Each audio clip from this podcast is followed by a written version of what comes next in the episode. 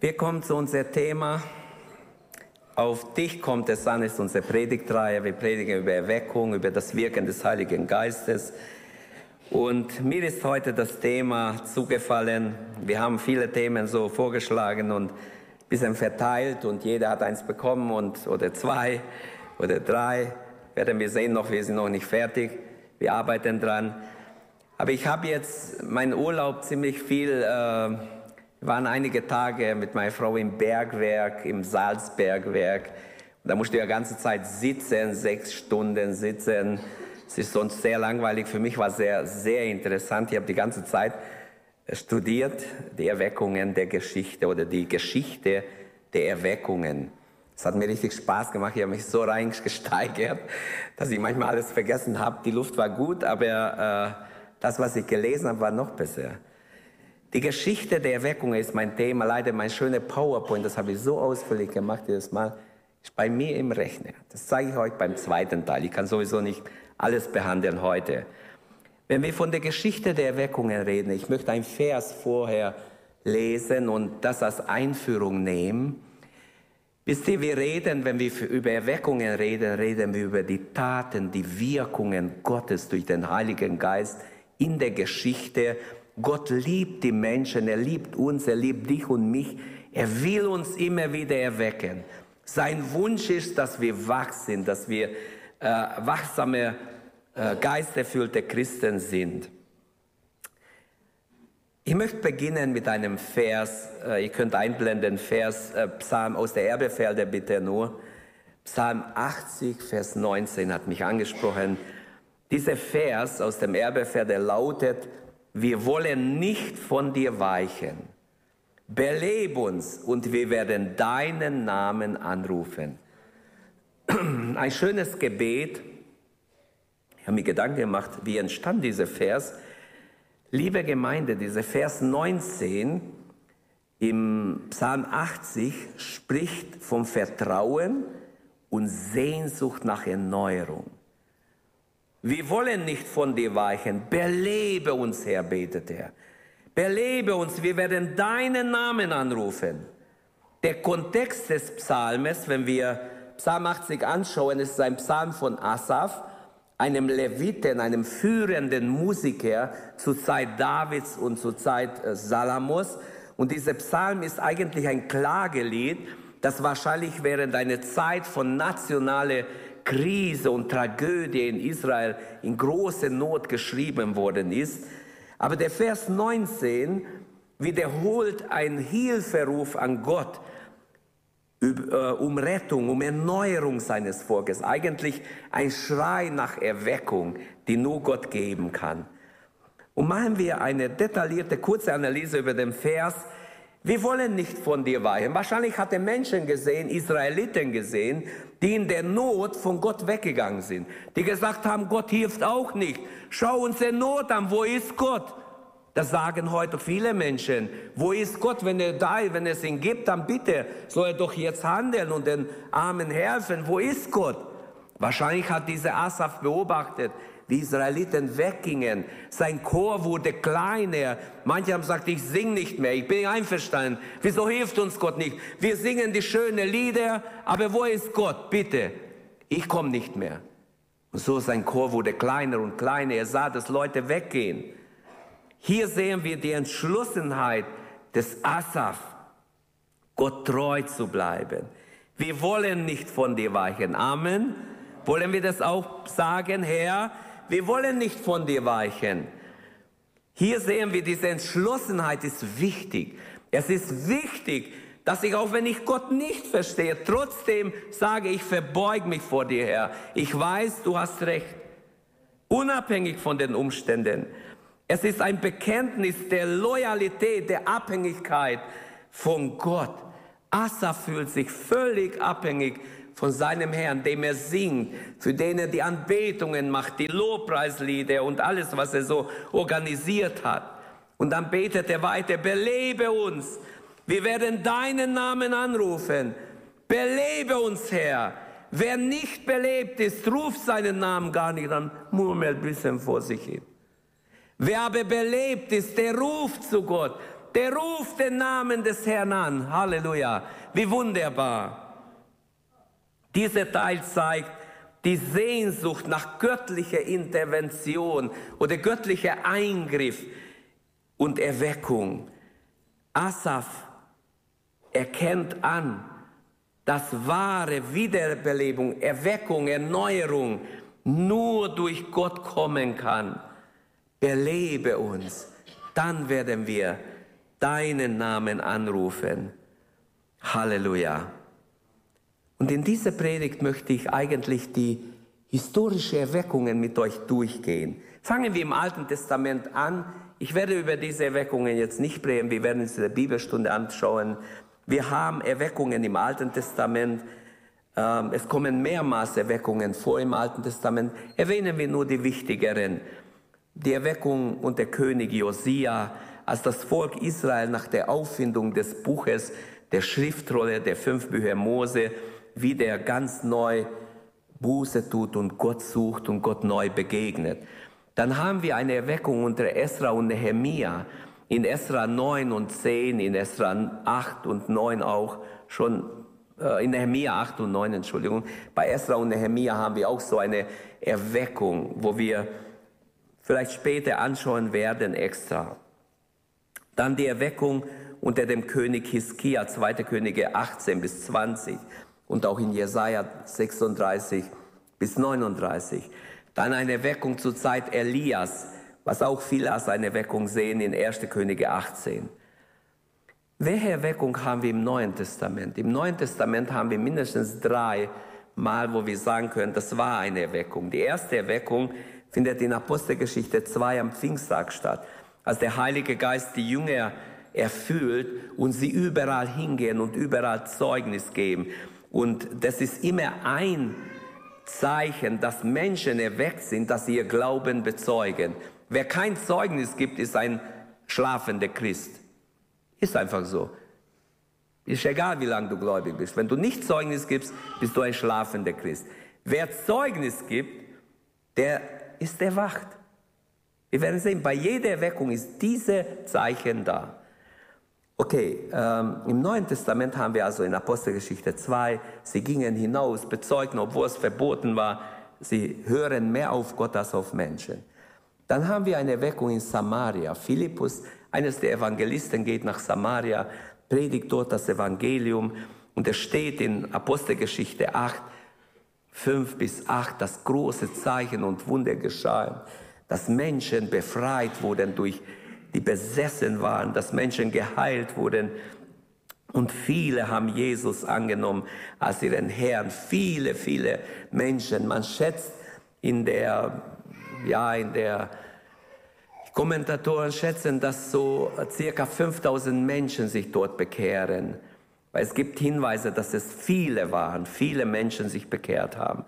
Und eine weitere Erweckung haben wir in Ephesus. Als Paulus nach Ephesus kommt, zuerst findet er nur zwölf Jünger.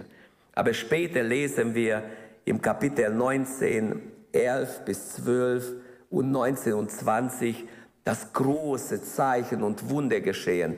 Menschen, die mit Zauberei zu tun hatten, brachten ihre Zauberbücher, gaben es Paulus, sie verbrannten es, haben Feuer gemacht und alle Zauberartikel, Gegenstände und Bücher haben sie verbrannt, das von einem sehr hohe Wert war. Also auch das ist eine Erweckung gewesen. Aber ich möchte heute mehr in der Kirchengeschichte gehen mit euch, so eine Wanderung machen durch die Kirchengeschichte und einige Erweckungen anschauen, die ich genau studiert habe. Zu der Liste der Erweckungen, ich behaupte nicht, meine Liste ist vollständig und ich werde auch nicht alles schaffen heute. Vielleicht können wir sechs Erweckungen oder sieben durch, durchgehen heute. Ich fange mit der hibernischen Erweckung im 5. Jahrhundert in Irland an. Äh, dann die Waldenser im 12. Jahrhundert möchte ich erwähnen. Die Reformation wird auch oft als Erweckung, ähm, das äh, ist vielleicht mehr ein, eine Reformation von der Macht der Kirche, der katholischen Kirche weg, zurück zur Bibel dann die puritanische Bewegung im 16. und 17. Jahrhundert. Dann gab es die erste große Erweckung im 18. Jahrhundert in den USA und hatte Auswirkungen auf Europa von 1730 bis 1740. Und dann haben wir die Herrnhut, der äh, nicht weit von Dresden in Herrnhut im 18. Jahrhundert, die auch eine erweckte Gemeinschaft war. Und sie wurden auch die Moravian Church genannt. Ich komme nachher dazu.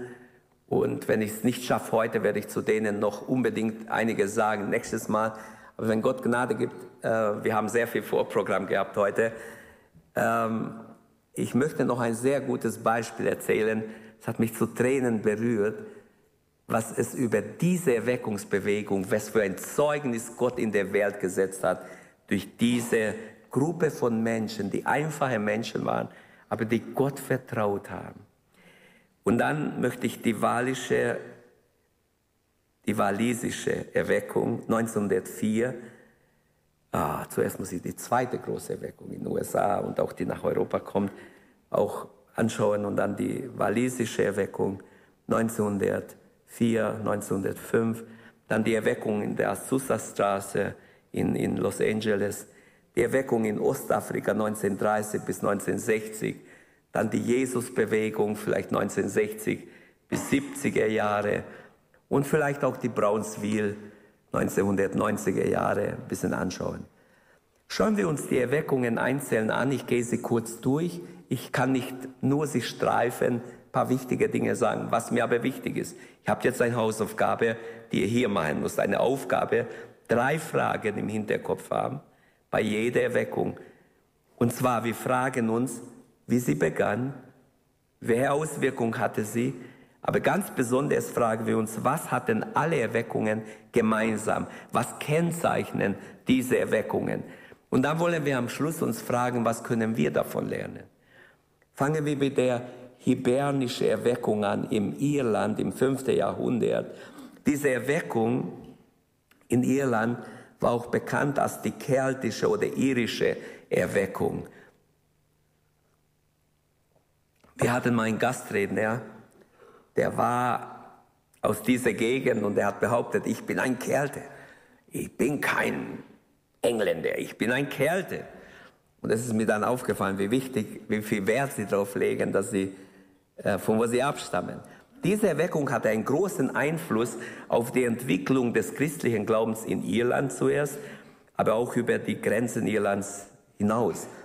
Die hibernische Erweckung wird eng mit dem Wirken von Patrick von Irland, einem bekannten Missionar, verbunden. Durch seine Predigten, Beispiele seiner Missionsarbeit, trug er zur Bekehrung von vielen Menschen bei. Sie waren radikale Missionare, die später auch durch, durch ganz Europa gehen. Und die hibernische Erweckung hat einen großen Einfluss auf die Missionstätigkeit der Iren in, in sämtliche Teilen Europas. Die, diese ähm, Missionare zogen durch Europa, predigen das Evangelium und versuchen überall Menschen für Christus zu gewinnen. Sie gründen missionarische Zentren in Europa und versuchen von dort aus einfach so Stationen zu machen, von wo sie aus versuchen, die ganze Gegend zu erreichen. Und die hibernische Erweckung im 5. Jahrhundert legte die Grundlage für das Wachstum des christlichen Glaubens in Europa und prägte die irische Identität und Kultur. Man könnte vieles über sie sagen. Auf jeden Fall, das waren Missionare, die alles verlassen haben und mit vielleicht mit einer kleinen Tasche durch die Gegend zogen und darauf angewiesen waren, dass sie jemand aufnimmt oder jemand ihnen eine Scheune gibt, wo sie schlafen können oder irgendwo, wo sie unterkommen. Und sie haben, ihr Ziel war, Menschen für Christus zu erreichen. Sie waren erweckt und versuchten, andere zu erwecken.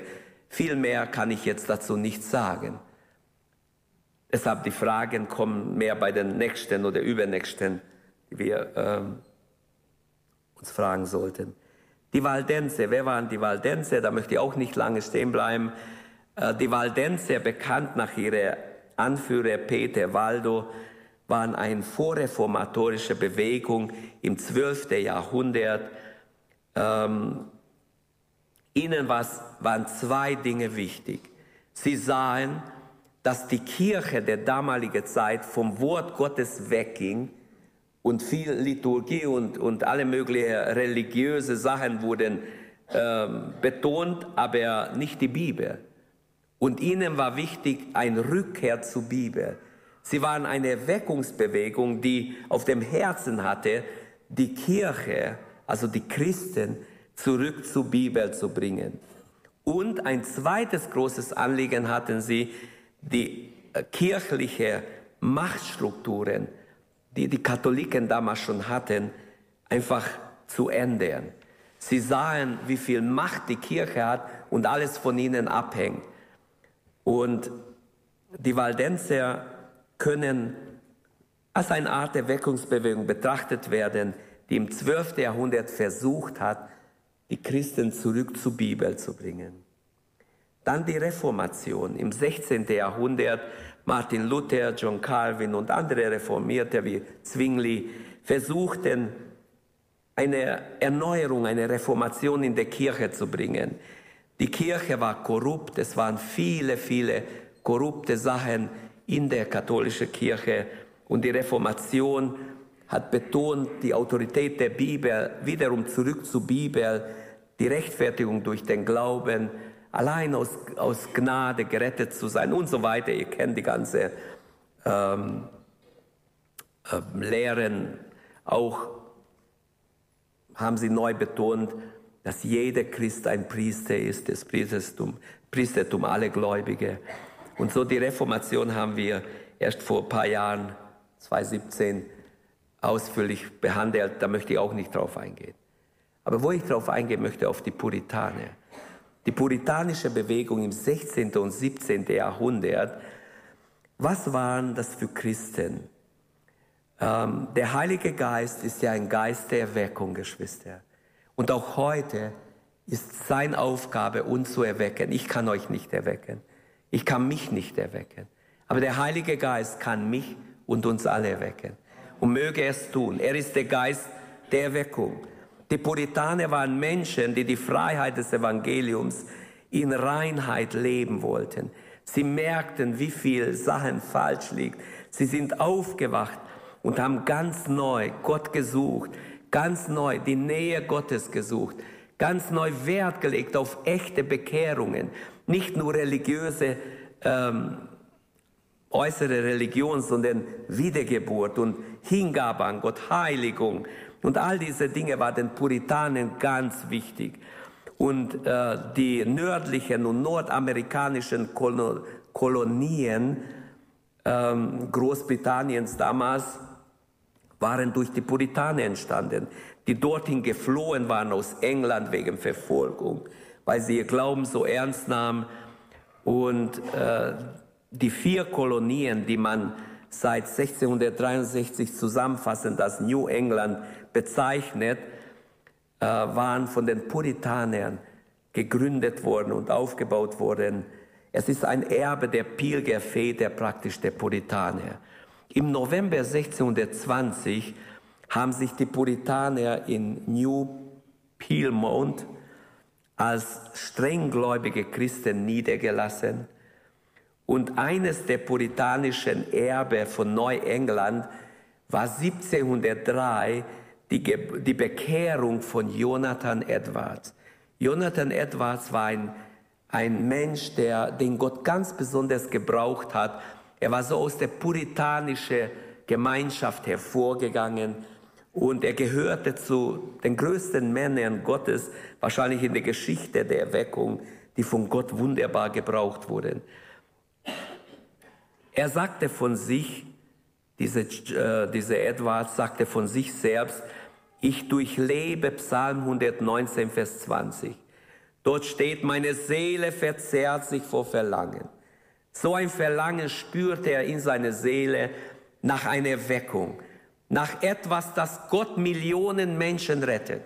Er konnte nicht einfach so zuschauen, wie es weitergeht, obwohl sie schon in eine erweckte Gemeinschaft waren.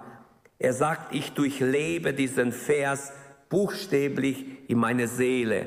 Meine Seele verzehrt sich nach Verlangen nach Gott. Und dieses Verlangen nach Gott finden wir in jeder Erweckung. Es ist nämlich so, der Heilige Geist, wenn er uns erweckt, erweckt er in uns eine Sehnsucht nach Gott. Ich wünsche, dass wir alle eine Sehnsucht nach Gott haben. Liebe Geschwister, jung oder alt, Mütter, Väter, Oma, Opa, eine Sehnsucht nach Gott ist etwas Wunderbares. Hermut hat gesagt, wer anfängt, Gott zu suchen, findet Freude. Wer anfängt, nach Gott sich zu sehnen, der findet ewige Freude. Halleluja. Und dieser Jonathan Edwards betonte, in mir brennt eine Sehnsucht nach Gott. Wer will auch Gott suchen? Und so suchten sie Gott im Gebet. Sein Sehnsucht war, dass viele Menschen erweckt werden. Er predigte als erstes so richtig über die Notwendigkeit der Wiedergeburt. Es reicht nicht religiös zu sein. Es reicht nicht in der Gemeinde aufzuwachsen. Du musst von neuem geboren werden. Und viele waren nur religiös und nicht wiedergeboren in seiner Zeit. Und Gott erweckt ihn. Er sieht, dass viele nur Mitläufer sind, die von anderen mitgeschleppt werden. Ja, wir gehen auch. Ja, wir kommen auch. Ja, wir lassen uns auch taufen. Aber im Herzen waren sie nicht dabei. Und Gott erweckt ihn und er sieht diese Not und er fängt an, ganz ernst zu predigen. Man sagt, niemand hat so ernst gepredigt wie dieser. Ich werde es auch gleich demonstrieren. Nicht erschrecken. Aber demütige dich vor Gott. Ich habe eigentlich letzte Woche gepredigt, äh, gebetet, Herr, ich möchte eigentlich nichts mehr der Gemeinde sagen. Ich zeige einfach, wie die Geschichte war und jeder nehme, was er für gut findet. Aber bete vor Gott, dass Gott zu dir redet. Ähm, das große Erwachen, der Geist des Schlafes muss gebrochen werden, hat er erkannt als erstes. Der Geist des Schlafes liegt über die Gemeinde. Es muss gebrochen werden. Und er hat gefleht und gebetet stundenlang her. Gib mir Worte von deinem Wort das den Geist des Schlafes bricht. Gib mir Worte vom Himmel her. Belebt dein Wort in mir, dass ich so weitergeben kann, dass der Geist des Schlafes in den Gläubigen gebrochen wird. Halleluja. Das finde ich großartig. Das war für mich wunderbar. Ich saß da in dieser Saatgruppe, innerlich weinte ich, wo ich das gelesen habe, wie wunderbar in ihm der Heilige Geist wirkt Erstmal muss der, der das Wort verkündigt, gebrochen sein vor Gott, gebrochen sein vor dem König. Wie sollen wir weitergeben, was er uns sagen will, wenn wir nicht gebrochen sind vor ihm? Das große Erwachen konnte nicht kommen, behauptet er, bis der Geist des Schlafes gebrochen wird. Eines seiner berühmten Predigten, die in der Geschichte hineinging, war die Predigt über, er predigte eines Tages, er bekam von Gott so ein Wort, sein Thema war der Sünder in die Hände eines gerechten und zornigen Gottes. Heute predigt man nicht, so viele würden nicht in die Gemeinde kommen, aber ich zitiere euch aus dieser Predigt, die habe ich schon lange gelesen. Aber jetzt habe ich es nochmals gelesen und mir fiel einiges auf. Viele Menschen waren zutiefst bewegt, als er diese Predigt hielt. Menschen haben sich festgehalten, denn er predigte so, dass die Ungläubigen dachten, sie stürzen gerade in die Hölle. Sie haben sich an die Bank festgehalten. Die Neger sind in die Bank im Holz rein. Man hat nachher festgestellt, die Leute haben sich festgeklammert an die Bänke, weil sie Angst hatten, sie stürzen direkt in die Hölle. Während er noch predigte. Sie haben nicht nur 20 Minuten geprägt, meistens anderthalb Stunden oder mehr. Auf jeden Fall, der Inhalt der Predigt ähm, hebt sich schon ab von vielen modernen Predigten. Er hat 5. Mose 32, 35 als Text gelesen. Die Rache ist mein. Ich will vergelten, sagt Gott hier. Zu seiner Zeit soll ihr Fuß ausgleiten, denn die Zeit ihres Unglücks ist nahe und was über sie kommen soll, eilt herzu. Er predigt über die Sünde in die Hände des zornigen Gottes. Und Edwards betont in seiner Predigt, dass jeder Sünder, der nicht wiedergeboren ist, ist wie auf Glatteis. Er kann jederzeit ausrutschen und weg ist es mit ihm. Er predigt aus diesem Vers, dass die Sünder plötzlich verderben werden, wenn sie nicht umkehren. Es kommt ein Tag, wo sie nicht mehr umkehren können. Ich zitiere aus der Predigt. In der Predigt mittendrin fand ich echt interessant. Er sagte, die Grube für die Sünde ist gegraben. Das Feuer ist bereitet. Der Ofen glüht schon. Bereit, sie zu verschlingen. Die Flammen rasen. Das blitzende Schwert ist geschärft und steht über ihre Häupter. Und unter ihnen hat der Abgrund sein Schlund aufgerissen.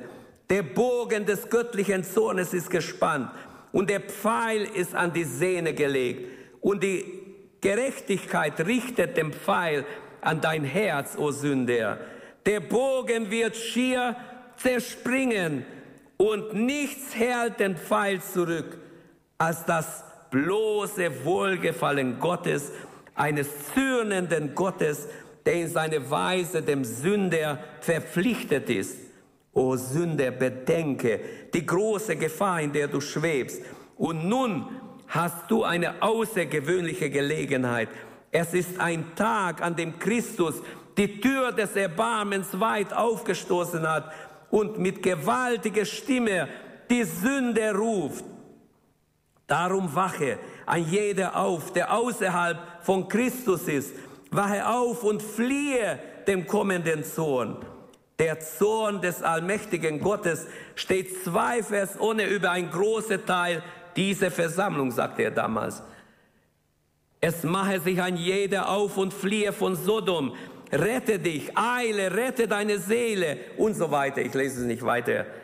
Aber ich fand es echt interessant, wie, wie er ziemlich scharf äh, die Situation der Sünde, ihre, ihre Not darstellt. Und die Gegenwart Gottes kam so über die Versammlung, wie ich schon sagte, dass viele laut geweint haben, sich festgeklammert haben, dachten, ich stürze gerade zur Hölle. Sie haben nachher gesagt, ich dachte schon, ich bin im Absturz. Als ich das hörte, wie könnte ich anders als meine Sünden bekennen? Sie haben laut ihre Sünden bekannt und zu Gott gerufen um Erbarmen. Der Geist des Schlafes muss gebrochen werden, war sein große Erkenntnis. Und ich finde, das war von Gott, das kann ich schon erkennen, das war vom Heiligen Geist. Jonathan etwas erkannte, der Geist des Schlafes, der über die Gemeinde ruht, muss gebrochen werden. Erst dann kann eine echte Erweckung beginnen und erst danach begann eine echte Erweckung.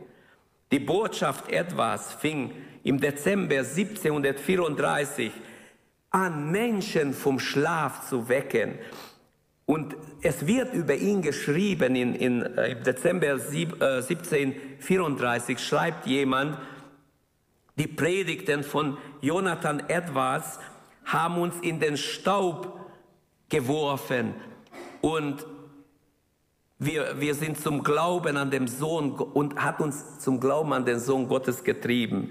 Also er zeigte die Verlorenheit des Sünders, die Sündhaftigkeit des Sünders, wie er ohne Gott keine Chance hat zu bestehen. Er ist ewig verloren. Und dann zeigte er den Ausweg. Und Gott fing außergewöhnlich an zu wirken. Es wird gesagt, in dieser äh, Dezember 1734, viele tausend Menschen demütigten sich vor Gott, warfen sich auf ihr Angesicht und etwas Neues begann. Etwas ganz Neues. Der Heilige Geist ist ein Geist der Erweckung. Er will Neues, immer wieder Neues schaffen. Auch uns erneuern. Halleluja. So könnte ich noch vieles über die Puritaner sagen. Verlassen wir sie. Kommen wir zu der nächsten. Die fünfte Erweckung in meiner Liste ist die erste große Erweckung des 18. Jahrhunderts von 1730 bis 1740. Äh, und zwar, es ist mehr in Nordamerika. Ähm, Jonathan Edwards spielt eine Rolle, George Whitefield kommt auf den Plattform, Nikolaus äh, Ludwig von Zinzendorf, John Wesley und später Charles Finney waren maßgeblich an die Erweckungen beteiligt. Diese erste große Erweckung im 18. Jahrhundert, ähm, von 1730 bis 1740, äh, findet es in den amerikanischen Kolonien statt. Diese Erweckung führt dazu, dass Tausende ganz neu sich an Gott wenden und gerettet werden. und ihr Leben Gott neu hingeben. So wie wir im Psalm 80, 19 gelesen haben am Anfang, wir wollen nicht von dir weichen. Belebe uns, Herr, dann werden wir dich, deinen Namen anrufen. Einige Hauptmerkmale dieser Erweckung. Pass mal jetzt gut auf, jetzt kommt die Frage, was haben alle Erweckungen irgendwie gemeinsam? Ein Fokus war die persönliche Bekehrung, die Errettung. Jeder musste sich selber bekehren. Es reicht nicht, dass meine Eltern katholisch oder evangelisch oder freikirchlich sind, sondern ich muss mich vor Gott bekehren.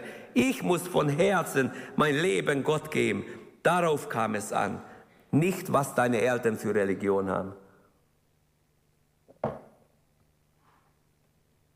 Zweitens, der zweite Schwerpunkt in dieser großen Erweckung war, Erfahrungen mit Gott machen, Veränderungen. Menschen, die geflucht, geschimpft haben, haben Jesus erlebt. Kein Fluch mehr. Manche haben behauptet, es wollte Fluch kommen, haben sich schnell im Mund zugehalten und haben Halleluja gerufen, Herr, du gibst Sieg. Und haben ihr schlechte Gewohnheit abgewöhnt, haben gute Gewohnheiten sich angewöhnt. Und ein drittes Merkmal war, das Suchen nach Gottes Gegenwart spielte eine große Rolle in dieser Erweckung. Die Sehnsucht, eine tiefere, lebendige Beziehung zu Gott zu haben. Die Ablehnung vom Formalismus, nur äußeres Christentum. Man wollte lebendig, voll Geistes sein, Gott dienen mit großer Freude. Und dann der Glaube an die Souveränität Gottes, an die Kraft des Heiligen Geistes. Das waren so Kennzeichen dieser Erweckung. Natürlich könnte man auch hier noch vieles sagen. Die erste große Erweckung. Hier möchte ich die Herrn Hutter, weil sie gleichzeitig auch in Deutschland als eine Erweckungsbewegung fungiert haben, die sind für eine Zeit lang nach Atlanta ähm, ausgewandert etwa 100 Brüder der Herrnhuter Zinsendorf mit ihnen. Und diese Herrnhuter Brüdergemeinde, bekannt auch als die Moravian Church, eine wichtige Erweckungsbewegung, denn sie haben sehr viele Missionare ausgesandt. Ihr Herz brannte für die Mission. Und ähm, mehr darüber werde ich vielleicht nächstes Mal sagen. Ich, äh, wenn ich darauf eingehe, dann ist meine Zeit jetzt vorbei. Ich möchte ein paar andere Dinge noch sagen. Aber ich, ich komme wieder dazu im zweiten Teil. Es gab noch eine zweite große Erweckung in, in, äh, um das Jahr 1800, genau 1790 bis, es dauerte an fast bis 1900. Und zwar auch USA, aber auch Europa wurde erfasst. Das zweite große Erwachen war in Zeit der geistlichen Erweckung in den Vereinigten Staaten im späten 18. Jahrhundert. Und die Erweckung war gekennzeichnet durch einen großen Hunger nach dem Wort Gottes. Tausende, Zehntausende Menschen kommen zusammen, wollen Gottes Wort hören. Es fand explosionsartige Gemeindewachstum statt.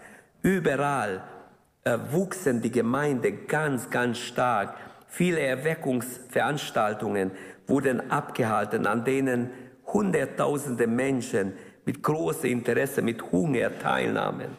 Ein Hauptmerkmal dieses zweiten großen Erwachens war, sie betonten die persönliche Errettung, sie betonten Evangelisation, sie betonten nur das Wort Gottes zählt, also die Autorität der Schrift, und explosionsartiges Wachstum fand stand. Die Baptisten konnten die Menschen nicht aufnehmen. Die Pfingstgemeinde ist ja am Kommen in dieser Zeit. Aber die Baptisten sind so gewachsen über Nacht, alle Gemeinden waren überfüllt. Die Methodisten, sie haben keinen Platz gehabt. Überall wuchsen die Gemeinden explosionsartig, weil sich tausende Menschen bekehren. Überall ein Hunger nach Gott. In Johannes 3, Vers 8 steht, der Geist weht, wo er will. Du hörst sein Sausen, aber du weißt nicht, wo er herkommt, wo er hingeht. Und hier finde ich, der Geist hat geweht. Und viele tausende Menschen haben zu Gott gefunden. Möge der Heilige Geist auch unter uns wehen. Amen. Halleluja. Herr, wehe durch dein Geist unter uns. So unser Gebet sein. explosionsartiges Wachstum. Sie betonen, die Reformation geht weiter. Es reicht nicht nur Bekehrung. Heilige dich, lass dich taufen. Sie haben die Großtaufe nach der Bekehrung. Und sie betonen die Heiligung. Einen großen Wert legen sie auf Gott suchen, auf durch und durch geheiligt werden. Prediger wie Charles Finney spielen hier schon ein, ihr Einfluss, eine Rolle. Die Erweckungsbewegung hatte oft ein starkes sozial- und politischer Einfluss. Es hat einen großen Einfluss gehabt, eine Veränderung in diese armen Schichten hineingebracht. Und im Bereich der Sklaverei, die Abschaffung der Sklaverei ist eine Auswirkung, wenigstens das behaupten, ich war nicht dabei, aber das glaube ich, das behaupten einige äh, ähm, Theologen, dass es eine Auswirkung der Erweckung war. Menschen waren dagegen, dass so Sklaven ausgenützt waren. Und sie haben einfach die Weichen dafür gelegt und es gefördert. Die Förderung der Bildung fand statt. Diese zweite große Erweckung hat gezeigt, die Christen müssen sich weiterbilden. Es ist wichtig, Schulen und, und Ausbildungsstätte überall für Christen, die an Jesus glauben. Und plötzlich hob sich die Schicht an. Viele Christen, die ganz arm waren, nur Tagelöhne waren, wurden durch die Schulen, die angeboten wurden, ihre Kinder konnten studieren, konnten ganz andere, waren anständige Leute, die beste Fachleute nachher, weil sie sich auskannten. Es war ganz wichtig für diese Leute, dass unsere Kinder nicht in diese arme Schicht bleiben. Und immer wenn Menschen sich bekehren, automatisch geben sie nicht Geld für nichtige Dinge aus. Automatisch wird man auch finanziell besser gestellt, weil man nur noch Dinge kauft, die man mit seinem Gewissen verarbeiten kann. Also, man könnte vieles hier auch sagen. Andere wichtige Personen in dieser zweiten großen Erweckung waren, also nicht nur Charles Finney, D.L. Moody kennt ihr als Evangelist. Phoebe Palmer, sie war eine gläubige Frau, die etwa 60 Jahre ihr Haus zu, für Gebet zur Verfügung gestellt hat. Und es gibt sehr viele schöne Sachen. Diese Phoebe Palmer hat wirklich, solange sie gelebt hat, ich glaube 60 Jahre waren es genau, ich habe das mal gelernt, aber egal, äh, stellt euch vor, du stellst dein Wohnzimmer, hast ein großes Haus, stellst es für Gebet jede Zeit da und viele Menschen kommen, draußen sogar sind Menschen, Heilungen, Rettungen, Befreiungen, alle Art, Taufen im Heiligen Geist. Ich habe mal diese Städte besucht, wo sie war und da gibt es so eine Nachbildung, ein äh, zu 100-jährigen Jubiläum, gab es da so in den USA einen schönen Platz, ähm, in den Bergen, wo das war. Auf jeden Fall, da kamen Leute von überall her, oft kranke Leute, weil sie hörten, da tut Gott Wunder. Gehen wir doch hin, bringen wir doch unsere kranke Kinder hin, bringen wir doch meinen Mann hin, meine Frau hin. Und viele wurden geheilt, weil Menschen ehrlich Gott gesucht haben, den Abend ihr Herz ausschütteten und einfach mit Gott rechneten. Eine Erwartung war in der Luft, es muss etwas geschehen. Es wird etwas geschehen. Und schaut, es ist auch was geschehen. Ein paar Jahre später wurde der Heilige Geist über viele Menschen ausgegossen und es geht weiter. Ich sehe, ich muss aufhören. Obwohl ich wollte noch ein bisschen weitermachen, aber ich mache hier weiter. Nächstes Mal. Ähm, ganz wichtig ist, was haben alle Erweckungen gemeinsam? Persönliche Bekehrung, Reue, und äh, Errettung durch Jesus Christus klar, die Suche nach Gottes Gegenwart, die Sehnsucht, Gott zu erleben, Erfahrungen mit Gott zu machen, haben wir eine Sehnsucht. Und möge Gott uns eine Sehnsucht geben. Wie dieser Edwards gesagt hat, in mir brennt, in meine Seele brennt ein Feuer. Ich möchte, ich habe ein Verlangen nach Gott. Ich möchte Gott erleben. Die Sehnsucht, Gott zu erleben eine neue Beziehung oder eine lebendige Beziehung zu ihm zu haben. Die Auswirkung bei allen Erweckungen war evangelistischer Drang. Man wollte alle missionieren. Man wollte alle erreichen. Wir können die gute Nachricht nicht für uns behalten. Es muss weitergehen. Was können wir aus den Erweckungen lernen? Das Erste, was wir lernen sollten, wir alle brauchen von Zeit zu Zeit eine persönliche Erweckung. Amen. Alle, alle brauchen wir immer wieder eine persönliche Erweckung. Hier sind einige Gründe, die, warum eine persönliche Erweckung so wichtig ist. Ich nenne ein paar Gründe. Die Begegnung mit Gott.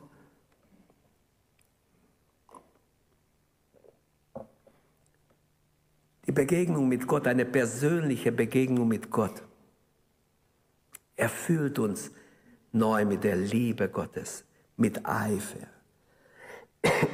Dann die neue Sicht der Sünde. Plötzlich, wenn wir Gott begegnen, wenn wir neu erweckt werden, ist die Sünde Sünde, wie bei Gott. Die Sünde ist nicht was harmloses, sondern man hat die Sünde plötzlich etwas als etwas Schreckliches angesehen die Ernsthaftigkeit der Sünde. Die Sünde ist der Leute Verderben, stimmt immer noch. Also ein dritte Auswirkung oder warum es so wichtig ist, Erneuerung des Glaubens, die persönliche Erweckung hilft uns Erneuerung im Glauben zu erleben. Die Intensivierung des Gebetslebens findet statt ein Verlangen nach Heiligung, mit Leidenschaft Jesus nachfolgen und so weiter. Ich könnte vieles noch sagen. Die persönliche Erweckung ist von unschätzbarem Wert. Es ist etwas ganz, ganz Besonderes. Auf dich kommt es an. Zum Schluss, wir wollen nicht von dir weichen, habe ich gelesen, sondern erwecke uns, belebe uns und wir werden deinen Namen anrufen ich wünsche, uns diese Entschlossenheit des Asaf. Wir wollen nicht von dir weinen. Herr, erwecke uns. Wir wollen mit dir unterwegs sein. Amen. Und ich habe gesagt, eine Geschichte noch zum Schluss von den Herrnhuter. Die Herrnhuter sind ja aus der Nähe von Dresden, aus Herrnhut, nach Atlanta ausgesiedelt. In der Zeit gab es ja große Nöte, auch in Europa Armut und so weiter. Und Zinzendorf mit etwa 100 Brüdern sind ausgewandert nach USA. Sie haben einige Jahre dort gelebt und dann im Jahre 1736 entschieden sie sich zurück nach Herrnhut, alle zusammen auf einem Schiff zurückzureisen. Und in dieser Zeit war John Wesley auch in USA auf eine evangelistische Reise und war auf dem Schiff mit ihnen zurück. Und Folgendes ist passiert. Auf dieser Schiffreise, ähm, das war während der Schiffsreise, wurde ein schwere, diese Schiffsreise war heimgesucht durch einen schweren Sturm. Es war nicht ein kleiner Sturm, es war so schlimm, dass das Schiff wie ein Besoffener nur noch hin und her wankte. Die Leute haben geschrien um ihr Leben, hunderte Leute, die drauf waren. Nur in der Mitte des Schiffes, diese hundert Leute haben sich versammelt und sangen Loblieder Gott. Sie schienen überhaupt nicht zu merken, was passiert. Sie haben, wie wenn sie keine Ahnung hätten, was mit ihnen passiert. Alle schreien um ihr Leben, sind wahrscheinlich weiß, bleich und schauen diese Leute, seid, ihr vor einem anderen Stern, was ist mit euch? John Wesley sagt, Sie sangen Loblieder, beteten Gott an. Ich sah in diesen Männern keine Furcht. Und ich fragte einen Mensch, habt ihr keine Angst? Er selber gibt ja zu, er hat richtig Angst gehabt. Er hat gedacht, er kommt nie mehr nach England. Er ist vorbei. Dieses Schiff ist schon am Untergehen. Das Wasser schlug über den Schiff zusammen. Und jetzt singen hier Leute, die Kinder spielen, die Mütter und Väter singen Lieder zu Gott. Und er kann es nicht fassen. Er sagt, das kann nicht wahr sein. Also ich kann es nicht fassen. Und geht er nochmals hin und sagt, als der Sturm ein bisschen vorbei war und doch das Schiff nicht unterging, sagt er, du, aber ich habe noch eine Frage. Haben eure Frauen und Kinder auch keine Angst gehabt? Und dann kam die Antwort. Das hat mich echt angesprochen. Wir fürchten den Tod nicht. Er antwortete erstmal mit Nein. Auch unsere Frauen und Kinder haben keine Angst gehabt. Wir fürchten den Tod nicht. Wir wissen uns geborgen in Gottes Hand, egal wie die Umstände sind. Unsere Frauen und Kinder haben eine tiefe Vertrauensbeziehung zu Gott und waren fest davon überzeugt, dass unsere Familien in Gottes Hände sicher waren, unabhängig von den Umständen. Er ist sprachlos. Das gibt sogar. Sowas habe ich noch nie gesehen. Wer seid ihr denn? Ich will euch kennenlernen. Und viele haben nach ihnen gefragt. Viele. Es ging in der Geschichte ein. Ihr könnt sogar googeln. Es ging in der Geschichte ein. Die Furchtlosigkeit der Herrn Hutter auf der Schiffsreise von USA nach Deutschland. Sie haben keine Angst gehabt. Sie haben eine, eine Geborgenheit ausgestrahlt, die mich fasziniert. Ich finde es großartig. Wie schnell kriegen wir Angst? Ich auch. Wenn etwas vielleicht nicht so ist, wer es sein sollte. John Wesley war so begeistert von ihnen. Er hat gesagt, euch muss ich besuchen. Ich komme nach Deutschland. Ich will euch kennenlernen. Und er hat sie nicht nur kennengelernt, er hat gesagt, darf ich ein Mitglied in eurer Gemeinschaft sein? Er wurde sogar Mitglied bei ihnen in Ehrenhut. Er, der große John Wesley, damals war schon jemand, der hat, damals, die Methodisten waren über eine Million schon, oder anderthalb Millionen, weiß ich nicht mehr, zu seiner Lebzeit. Der hat schon viele tausende Menschen zu Jesus kommen sehen und doch wird er Mitglied. Es gab fünf Faktoren. Jemand untersuchte die Furchtlosigkeit und damit schließe ich, der Herrn Hutter. Es gab fünf Faktoren, heute gibt es ja wissenschaftliche Arbeiten über alles Mögliche, auch über gute Sachen. Und ich habe gelesen, jemand hat gesagt, es gibt mindestens fünf Faktoren für die Furchtlosigkeit. Diese Gläubige. Erstens ihr tiefes Vertrauen in Gott, die feste Überzeugung, Gott ist mit uns, egal was kommt. Zweitens die persönliche Bekehrung und Glaubenserfahrung der Leute gab ihnen diese Sicherheit, wir sind in Gott geborgen, wir sind mit Gott unterwegs. Die brüderliche Gemeinschaft, sie hielten zusammen, sie haben alles zusammen gemacht. Diese brüderliche Gemeinschaft, eine hat den anderen gestärkt, mutig zu sein. Dann ihr missionarischer Eifer. Sie haben überall Zeugnis gegeben, auch auf dem Schiff schon vor dem Sturm haben sie Zeugnis, sie haben sich verteilt, Zeugnis gegeben, Jesus bezeugt, den Glauben an Gott bezeugt. Und dann ihre Betonung auf die Ewigkeit. Sie wussten, auch wenn wir noch hier auf Erden sind, noch in Not und in Gefahr leben, unser Herz ist schon im Himmel. Wir sind mit der Herrlichkeit, mit der himmlischen Herrlichkeit schon verbunden. Unser Platz ist im Himmel. Jetzt sind wir nur hier, für den König zu arbeiten, preis dem Herrn. Ich finde es so eine tolle Geschichte. Das ist eine wahre Geschichte. Ich wünsche uns diese Furchtlosigkeit. Halleluja. Lasst uns aufstehen. Lasst uns beten. Und lasst uns mit dem Psalm 80, 19 nochmals beten. Wir wollen nicht von dir weichen. Belebe uns und wir werden deinen Namen anrufen. Beten wir gemeinsam. Gib Gott die Ehre. Lobe Gott. Es gibt Grund, Gott zu vertrauen. Egal wie deine Umstände sind, egal wie deine Lebenssituation ist, egal was dich bewegt, ob Krankheit, Not, Bedrohung, egal Abhängigkeit, bei Jesus ist alles vorhanden. Fliehe in die Arme Gottes. Werf dich in die Arme Gottes heute Morgen. Vertraue dich Gott an. Sollte Gott nicht helfen können? Sollte dem Allmächtigen etwas unmöglich sein? Nein. Alle Dinge sind möglich. Dem, der da glaubt. Halleluja. Herr, wir beten dich an und danken dir. Wir rühmen deinen Sieg und beten dich an, Herr. Und danken dir, dass diese Furchtlosigkeit von dir kommt. Diese Mut, diese Hingabe, diese Freude, die du deinen Kindern in den Erweckungen gegeben hast. Herr, dass sie Zeit nahmen, dich zu suchen, dich zu erleben, deine Gnade zu erleben. Halleluja. Danke, Herr. Danke. Danke, dass auch wir dich erleben dürfen. Belebe uns, Herr. Wir beten mit Asaf. Belebe mich, Herr.